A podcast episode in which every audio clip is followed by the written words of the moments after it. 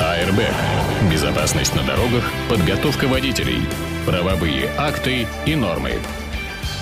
Добрый день. Вы слушаете радио Фонтанка FM. В эфире программа «Airbag». В студии ведущий Дмитрий Попов. Добрый день. Здрасте.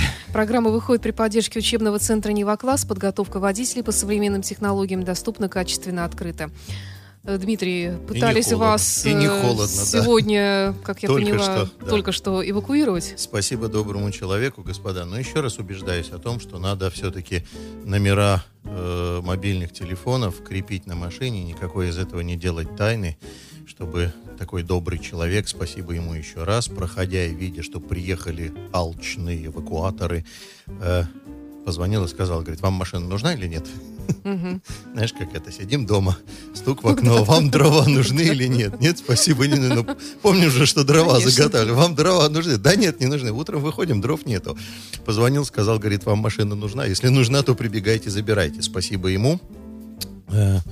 Э, ну, такая ситуация на Фонтанке. И то далеко оставил. Что-то я забыл про этот знак. Обычно я стараюсь выбирать места, где нету знаков. А тут я забыл. Мне показалось, что там перекресток какой-то. А никакого перекрестка, оказывается, нету. Этот выезд, оказывается, без названия. Не попадает в 257 ФЗ. Я сегодня хотел продолжить разговор, который у нас на, начат был прошлый раз, э, потому что в прошлый раз мы только наметили контуры того, что хотелось бы. У нас был экскурс в историю, мы поговорили о том, какие действия предпринимали предыдущие губернаторы, э, Санкт-Петербурга и какие движения были совершены, и решили задаться вопросом, что сделано губернатором Полтавченко и что надо было бы сделать на самом деле. Может быть, у него все-таки не так много срока было для того, чтобы это все реализовывать. И теперь я хотел конкретизировать вот эти все опции, потому что в прошлый раз у нас звучало что? Что у нас, так сказать, не очень хорошо все со строительством, обустройством и содержанием дорог, что у нас все не очень хорошо. Ну, то есть, на самом деле, лучше, чем во многих других городах, но хотелось бы лучше в части, касающейся организации дорожного движения. У нас нету никакой динамики в, в автошкольном деле. У нас плохо э, обстоит ситуация с ГИБДД в части, касающейся того, что мало их. И еще много-много-много всяких. И я хотел раскрыть вот это вот. Мало ли вдруг э, Георгий Сергеевич победит на выборах. Может быть, э, победит так ненавистная мне женщина. А мне наоборот нравится. Слушай, я рад тому, что она приехала защищать конкретно территории возле меня, вот это строительство Южного полюса, но мне кажется, что она очень, так сказать, конъюнктурные действия предпринимает. Хотя, в общем, ни одного, ни вторую я не вижу как крепкого хозяйственника, к сожалению, так вот. Ну, я не вижу. Я, я правда, может быть, слабо в этом понимаю, но, ну, тем не менее, мне кажется, что сейчас городу вот эти политическо-ФСБшные ходы, они уже надоели. Нужно заниматься хозяйством. Надо заниматься хозяйством, надо заниматься разруливать все эти вопросы. Так, что касается, ну, со строительством дорог, ситуация она простая. Дорог строится мало, и самое главное, нету точного плана. Вот была анонсирована идея по поводу вот этого семидорожья, которое я в прошлый раз проводил, разделить уличную и дорожную сеть. Но не, не, дальше ничего никуда не двинулось. Вот, к сожалению, если мы сейчас зададимся вопросом, встретим простого горожанина и спросим, какие дороги в городе строятся, то ничего, кроме центральной части ЗСД, ЗСД э, горожане не назовут. У нас отсутствует, в принципе, понимание перспективного плана строительства уличной и строительства дорожной сети. На юго-западе город развивается. У нас строится огромный, э, так скажем, приросток мегаполис между Санкт-Петербургским и Киевским шоссе, вот там вот наверху в Шушарах, э, еще где-то. Но никто не представляет себе, за счет чего вот это приращивание численности населения и транспорта будет осуществляться э, в транспортной инфраструктуре. То есть где поедут эти замечательные машины, которые будут жить вот в этих вот всех аппендиксах, э, насыщенных по 30, по 50 тысяч человек. Плана точного нету. Второй момент, касающийся строительства, ремонта и содержания дорог. Некоторое время назад прессе, в законодательстве законодатели инициировали и развивали такую мысль, как долгосрочные контракты на строительство, ремонт и содержание дорог. Что это такое? Э, у нас сейчас сделано как? У нас существует контрактная работа в части, касающейся либо строительства, либо ремонта. И компания, которая явилась застройщиком дороги, или компания, которая явилась ремонтером дороги, она далее за все то, что будет происходить, отвечает только в русле гарантийных обязательств. То есть, э, э, будет ли она на самом деле устранять или не будет устранять. И потом, я, честно говоря, хочу сказать, что я телевизор люблю смотреть, а не таскать его в ремонт по гарантии. Даже если по гарантии, то таскать телек в ремонт все равно хуже, чем его смотреть. Поэтому даже если она в русле гарантийных обязательств будет ремонтировать дорогу, то это не решение проблемы. И вот была такая идея делать долгосрочные контракты, когда контора выигрывает контракт на ремонт дороги, и ее последующее содержание. То есть вот они в этом году ее ремонтируют, представляют, а дальше в течение, допустим, пяти, ну там была речь шла даже про десятилетние контракты, в течение пяти лет они э, занимаются ее содержанием. В этом случае получается, что э, степень их затрат на последующие ремонты сурово привязана к тому, какое качество они вложили на, на ранней стадии. То есть, что они уложили на начале. И если правильно построить финансовую схему, посчитать все за и против, то получится, что э, ну, правильно распределить ресурсы, то получится, что выгоднее построить качественное и мало его ремонтировать, не делать дальше ничего и получать деньги на содержание дороги, чем построить некачественное, получать деньги на ремонт и содержание дороги, но вбухивать их в ремонт и содержание дороги. Почему-то, почему-то. Ну, то есть у меня есть предощущение почему. Почему-то, почему-то эта тема из э, разговоров во властных структурах у нас ушла.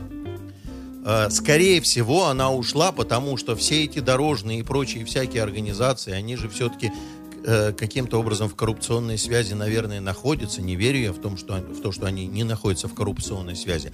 И в этом случае им получается э, все вот эти коррупционные схемы и прочие дела невыгодны. Им получается выгодно э, хорошо строить и вкладывать деньги на ранних этапах полноценные, а потом их получать в виде бонусов возвратов за ремонт такая ситуация не может э, радовать тех, кто кормится от многократных ремонтов колейности на ЗСД, потому что они идут и идут и идут и идут, и сейчас я отсюда поеду в аэропорт, а э, э, ремонты кольцевой дороги, они, в общем, не радуют она э, гораздо выгоднее ремонтировать постоянно. Тем не менее, тем не менее, предстоящему губернатору, который собирается заниматься дорожным хозяйством, я бы порекомендовал устроить один-два аукциона пробника. Ну, это, я понимаю, что это не хороший тренд, который рожден Дмитрием Анатольевичем. Давайте попробуем и посмотрим, как прикатается схема, да? Давайте... А почему чего же не хорошего? Это, мне кажется, очень даже, и, может быть, и неплохо. Не-не-не, слушай, сама идея, наверное, хороша. Нехороший тренд пробовать ее локально, где-то на людях людях пробовать. Вот. Но другого пути нету. Надо попробовать. Надо провести эксперимент такого рода. Экономический, контрактный эксперимент. Его надо провести. Почему-то это все затихарили. То ли опасаются положительных результатов эксперимента, то ли опасаются снижения уровней ставок откатов, то ли еще чего-то. Ну, в общем, как бы, мне кажется, что в этом случае э, бюджетная экономия будет более существенна, чем многократные ремонты колейности, ямочный, латочный ремонт, полулаточный, верхнего покрытия, среднего покрытия, нижнего покрытия, потом снова верхнее покрытие, бассейн, храм, храм-бассейн. Всемирная история Банк Империал. Вот это вот, конечно, вот это вот, конечно, в части касающейся э, дорожного хозяйства, содержания, строительства, ремонта дорог, это первостепенная задача. Изменить экономическую схему таким образом, чтобы дороги было выгодно строить качественные и содержались бы они хорошо. А, отдельно я бы по поводу строительства поговорил бы по поводу этих все-таки ненавистных надземных пешеходных переходов, не буду говорить каких, но я считаю, что надо продумать экономическую стратегию в деле обустройства пешеходных переходов, сделать их какими-то очень легкими, простыми конструкциями или надземными, или подземными. Во всяком случае, при строительстве новых дорог, вот на юго-западе строятся дороги, при строительстве новый целый квартал застраивается, прокладывают дороги. Почему в ген плане строительства при прокладке коммуникаций не предусмотреть сразу же обустройство подземных пешеходных переходов. Мы сильно снимем транспортную напряженность внутри этих кварталов, и безопасность там будет выше. Чем потом, когда мы приходим в центральную часть города или в застроенное Купчино и изучаем вопрос, связанный с обустройством подземных пешеходных переходов на Славе, и понимаем, что там такое количество сетей надо вынести, что лучше пусть они э, гибнут наверху вот это вопрос, который требует серьезного вдумчивого отношения по поводу э, концепции обустройства пешеходных переходов, неконфликтных с водителями. Что касается э, отдельно организации дорожного движения, больного моего вопроса, про который я сказал, что она у нас в городе не очень страдает, но я имел в виду по сравнению с такими городами, как Псков, э, что еще, Новгород, вот это вот, конечно, конечно, э, так сказать, славные наши э, скобари, если они живут в Псковском э, крае, то они знают, что скобарь это не ругательство, это человек, который занят на производстве скобяных изделий, а Псковский край э, издревле славился как раз производством э, этих самых скобяных изделий, и поэтому было принято называть их скобарями. Вот в чем дело. Так вот, к сожалению, так сказать, э, жители Псковской губернии понятия не имеют о том, что такое безопасность и организация дорожного движения. Там все настолько страшно, трешово, я бы сказал, что просто непередаваемо. Уже не первую передачу слышу от тебя Непередаваемо. Это... Непередаваемо. Я про это уже говорил, но это... это... Ну, только ли в Псковской? Мне кажется, Я думаю, что это по родной стране других. везде. Да. Проще перечислить города, где есть нормально. Казань, Нижний немножко, Питер. Ну, точнее, Казань, ну, Питер, да. Нижний. И еще есть такой город Москва, но я туда не еду, потому что боюсь. Там совсем все плохо. Что касается э, губернатора и организации дорожного движения, мне кажется, что хватит уже, так сказать, разливаться словом по древу, а пора переходить к активным действиям, касающимся э, новаций в деле организации дорожного движения. Э, потому что мы пока только смотрим, как в Москве сделали реверсивное движение, какие тренды в Москве с полосами, выделенными для маршрутных транспортных средств, что там с такси. А у нас мы пока все это изучаем. Все смотрим и смотрим. И как там в Москве? Господа кандидаты в губернаторы, мы не Москва, мы круче Москвы. Мы по большинству вопросов, связанных с организацией движения, впереди Москвы. Не надо смотреть на Москву. Ну и что, что там президент сидит? Ну и чего? Там вон куча всего нехорошего. Там и Жириновский сидит. Чем мы на Москву смотрим? Человек сам себе отрубил язык на днях. Знаешь, вот этот закон о противодействии нецензурной брани, это же инициатива ЛДПР. Владимир Вольфович умолкнет да. навеки скоро, понимаешь, да. так сказать, потому что СМИ тоже несет культурную эту тенденцию в массы. И теперь ему, в общем, половина интервью ему сказать нечего будет, понимаешь, так сказать. Вот. Поэтому я думаю, я думаю, что надо серьезно подойти. У меня вообще была давно-давно была идея собрать всех, кто занимается организацией дорожного движения, но эта инициатива власти должна быть. Я думаю, что это должен быть профильный вице-губернатор, который занимается этими всеми делами, который бы собрал бы представителей разных слоев, связанных с организацией дорожного движения. Это чиновничью братью Гудот и комитеты. Это собрал бы, например, НИПИТ и РТИ, собрал бы другие популярные институты, Севзап и прочие. Так странно звучит Гудот, НИПИТ не ПИТРТИ, э, ГКУ ДОДД, Государственное казенное учреждение Дирекции по организации дорожного движения, не ПИТРТИ, это научно-исследовательский проектный институт транспортного развития и территориальной инфраструктуры, как-то так вот. В э, принципе, их, и ругаться не надо. Да, их у нас много здесь в городе, надо их всех собрать и послушать их какие-то идеи. С оглядкой на то, что, конечно, они будут проводить коммерческую сторону своего дела, но у них у всех есть наработки.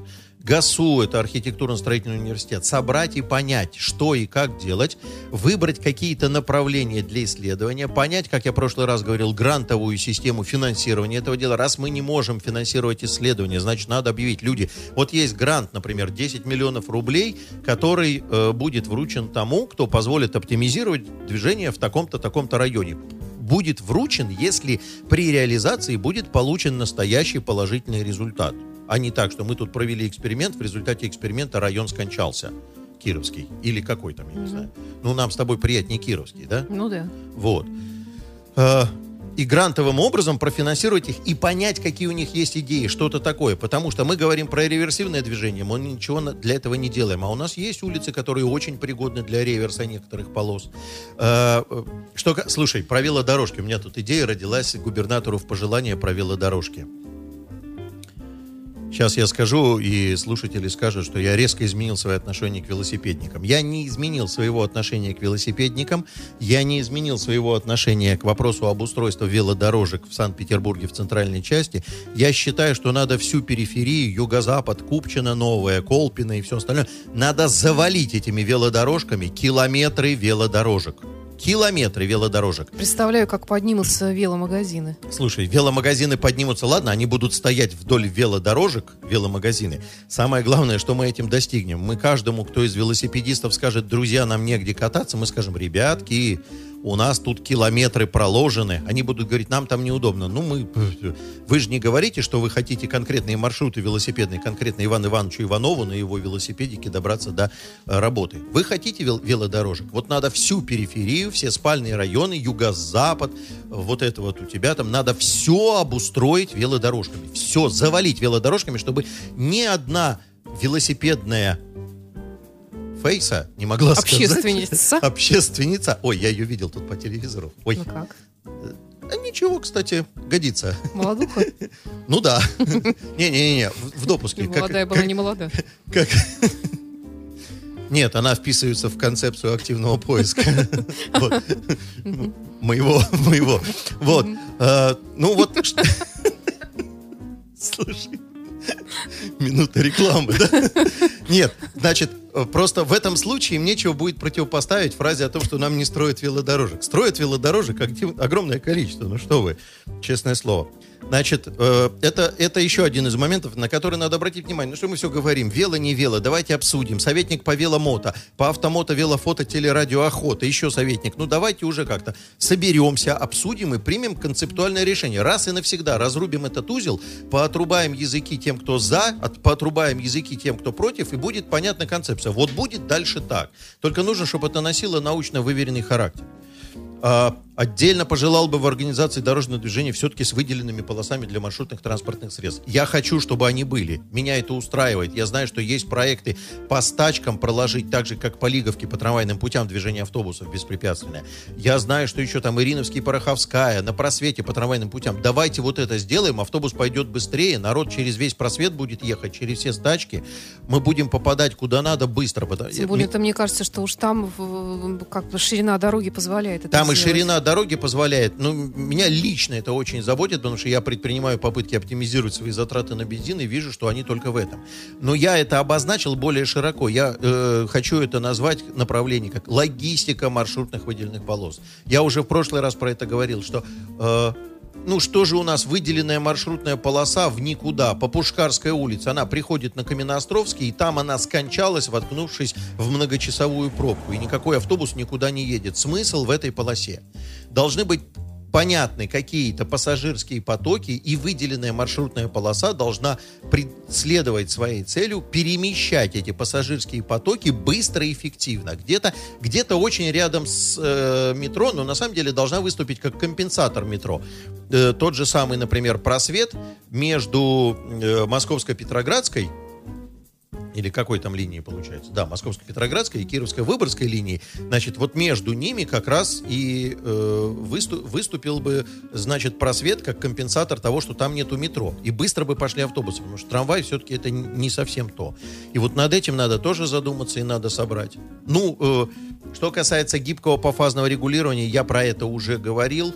Э, я не буду освещать подробности этих научных исследований, это более серьезная вещь. Я призываю будущего э, руководителя города всерьез повернуться к этому, потому что у нас в центральной части города нет возможности приращивать площадь поверхности дорог. Значит, надо искать оптимизацию за счет тех полос на дороге, которые не используются. А это возможно только путем гибких пофазных схем. То есть, когда у нас сегодня так, завтра так, и одна полоса направо, а завтра она только прямо и так далее, и так далее, так далее. Э, если кто-то хочет более толковых объяснений, то можно их получить, в том числе и в ГАСУ есть такие научные исследования. И если кто-то хочет меня услышать, то я могу рассказать, что имеется в виду. Более того, коллеги, насколько я знаю, из ГАСУ предпринимали попытку э, попытаться реализовать пробник-пилот Бухарестская улица, улица Белакуна, возле метро Международная, что ли, да? Вот. А, дайте им возможность сделать пробник пилот, потому что хуже не будет. Мне немножко не нравится этот перекресток тем, что он не является образцово-показательным заторовым, и там нету таких вот перекачек по фазного развития. Ну, дайте им попробовать. Ну, пусть они сделают проектную часть. Выставите им грант. Они сделают, реализуют. У вас, так сказать, ре, э, э, э, продукт будет получен за бюджетные деньги. Что касается автошкол. Я в прошлый раз говорил и считаю, что городская власть должна задаться вопросом, а как учат у меня на территории. Это чего у меня в бизнес-центре Санкт-Петербург происходит в офисе, который называется автошкола. Чего у меня происходит, какой процент и чего и где и как. Пора уже, так сказать, губернатору или его ближайшим сподвижникам, ну, тому, кто будет вице-губернатором, выехать и самому лично увидеть, что и как происходит в автошколах самому лично увидеть. Я понимаю, что все считают, что это, э, ну, космически маленькая доля, но эта космическая маленькая доля вырастает потом в ДТП. Рано или поздно ДТП это не досмотр автошколы. Я против того, чтобы вину ставить это автошколе, потому что вина э, слишком опосредованно. Это огромное количество факторов, которые висят и на надзоре, и на самом водителе и так далее. Но то, что городская власть должна заинтересоваться вопросами подготовки водителей внутри города, потому что это в том числе аварийность у вас в городе, это совершенно бесспорно. До настоящего времени ничего не произошло, кроме проверки учебных журналов и охраны труда. Вот это у меня вызывает просто косми. Будет самая строгая из всех строгих, самая строжайшая проверка. Проверим журналы по охране труда. Все ли расписались, что нельзя ручкой тыкать в розетку? Какой смысл расписываться, что нельзя ручкой тыкать в розетку, если в автошколе в принципе не выполняется простая вещь, учебная программа не катает нужное количество часов. И вот этим вопросом должен заняться новый губернатор, подорвав федеральную антимонопольную службу. Надо придумать механизм инициации этого процесса, чтобы ФАС пошла по автошколам, занялась, э, собрала экспертное сообщество, посчитала рентабельность процесса и задалась вопросом к тем, кто получает прибыль от этого бизнеса, за счет чего. Почему такие низкие цены? Вы где не дорабатываете или где вы потом лишних денег берете? Потому что это все не чистоплотное ведение бизнеса. Просто давайте коммерчески, рублем будем долбить их. Раз, товарищи из комитета по образованию не в состоянии понять, как готовить водителя. Раз они не в состоянии прийти на занятия и посидеть, послушать, что происходит. Причем я не говорю, чтобы оно было в русле программы. Понимаешь, я хочу, чтобы они пришли и просто сказали, да, мне понравилось, было интересно, я понял, о чем говорили, это полезный материал, и, наверное, такая тема есть в программе. Или они придут и увидят, что в автошколе такой-то там на занятии преподаватель без... Лучше, если губернатор зашлет своих невидимых гонцов скрытых, которые увидят, что есть в городе преподаватели, которые провели три занятия, а потом сажают учеников на решение билетов, совершенно не думая над тем, что решение экзаменационных билетов и знание правил дорожного движения и безопасное управление автомобилем – это три совершенно разные вещи. Это сумасшедшая вообще ситуация. Я задался вопросом, а почему же они не проявляют интереса? Вот, вот губернатор, он ответственен за жизни в городе. Почему бы не задаться конкретно вопросом, что в автошколах? Если вы по автомото советника взяли, возьмите себе советника по автошколам, который будет курировать это все. Потому что э, секретарь комиссии по безопасности дорожного движения при Смольном, он не справляется со всеми направлениями. Ему нужен конкретный человек, который будет приходить в автошколу с удостоверением, говорить, я хочу проверить ваши занятия. Мне не надо проверять вашу макулатуру процедуру бумаги, инструкции. Ну, вообще-то школы проверяют обычные. Обычные проверяют, и открытые уроки Еще проводят, как. и на занятиях да. сидят. И курсы и повышения далее. квалификации. И ввести эту остальное. практику, не говоря уже о том, что, так сказать, я как-нибудь выберу мысль, э, выберу время, и мы с тобой расскажем по поводу той вот идеи, которую я говорил, что сделать между школами, автошколами СРО, которое бы несло ответственность за те школы, которые некачественно подготовили. Вот uh-huh. это было бы здорово, понимаешь? И народ бы качнулся бы в те школы, которые как раз между собой материальную ответственность распределили. Был указан в прошлый раз у нас один из пунктов, это то, что сотрудников ГАИ стало крайне мало, и они, не справ... ну, как я сейчас увидел, с эвакуацией справляются, едва успеваю бежать. Тем не менее, тем не менее, э, если они не справляются везде и всюду, то кто мешает нам создать параллельные дублирующие структуры. Это вот как раз тот случай, когда московский опыт, касающийся того, что назначить чиновников, которые будут называться парковочная полиция, дать им полномочия, и пусть они занимаются составлением административного материала. Если это невозможно в таком виде законодательно, то сделать, как было на техосмотре. Сидит один инспектор, и он подписывает бумаги с десятка технарей, которые проводят техосмотр. То есть дать инспекторам ГИБДД руки, которыми они могли решать эти задачи. По парковке. Главным образом решить вопросы пропускной способности дорог. По парковке раз, по безопасности это выезды на встречку, повороты налево и по скорости. Пусть люди э, приносят в бюджет города деньги, они свои зарплаты отобьют 100 пудов. Свои зарплаты отобьют, и еще и рабочие места создадим, дисциплина будет высочайшего свойства. Вот э, это чуть-чуть больше конкретики, если э, кандидаты в губернаторы услышат, да еще и хотят более открытому разговору перейти, есть более широкая программа, и как организовать взаимодействие э, э, ГАИ с чиновниками, и ГАИ с общественностью, и так далее, и так далее, и так далее. Я бы задумался, потому что это серьезный кусок. Мы все на автомобиле. Это серьезный кусок э, избирателей, который надо окучивать, в общем-то. А кроме этого еще нерешенный въезд в центр, а кроме этого еще э, я бы вывез куда-то чиновников в отдельные. Вот Невская ратуша мы строим, строим, все никак не построим. А самое главное, смотрю на это и думаю, а там станции метро нет никакой. И парковок нет. А им надо? Им не надо, нам туда ехать надо. Их всех mm, туда выселят. Да. И было бы здорово, если бы мы в Невскую ратушу прямо на метро приезжали на эскалаторе, и все бы разбредались бы там. Во, проект. Кстати, За- да. Зачем вы построили в дыре города Смольный 2 Невскую ратушу, переселите туда все комитеты, а парковаться негде? Присутственное место не должно быть так на таком отдалении. А, а, а, ни одной станции метро рядом нет. Ни одной. Ближайшая, по-моему, Чернышевская. А, площадь Александра Невского. И Чернышевская. Ух. И все. Вот над этим бы тоже задумался бы. Вот, вот такие направления наказы губернатору. Еще раз спасибо тому, кто предупредил меня, что меня хотят увезти. Встречаемся мы или нет в следующий да, раз? Да, обязательно. В следующий раз встречаемся, да, да. Да, еще пока встречаемся. Тогда всем до встречи в следующий вторник. Пока. До встречи в эфире. Это была программа «Аэрбэк». В студии был ведущий программы Дмитрий Попов. Напомню, что программа выходит при поддержке учебного центра «Нева-класс». Подготовка водителей по современным технологиям доступна, качественно, открыта.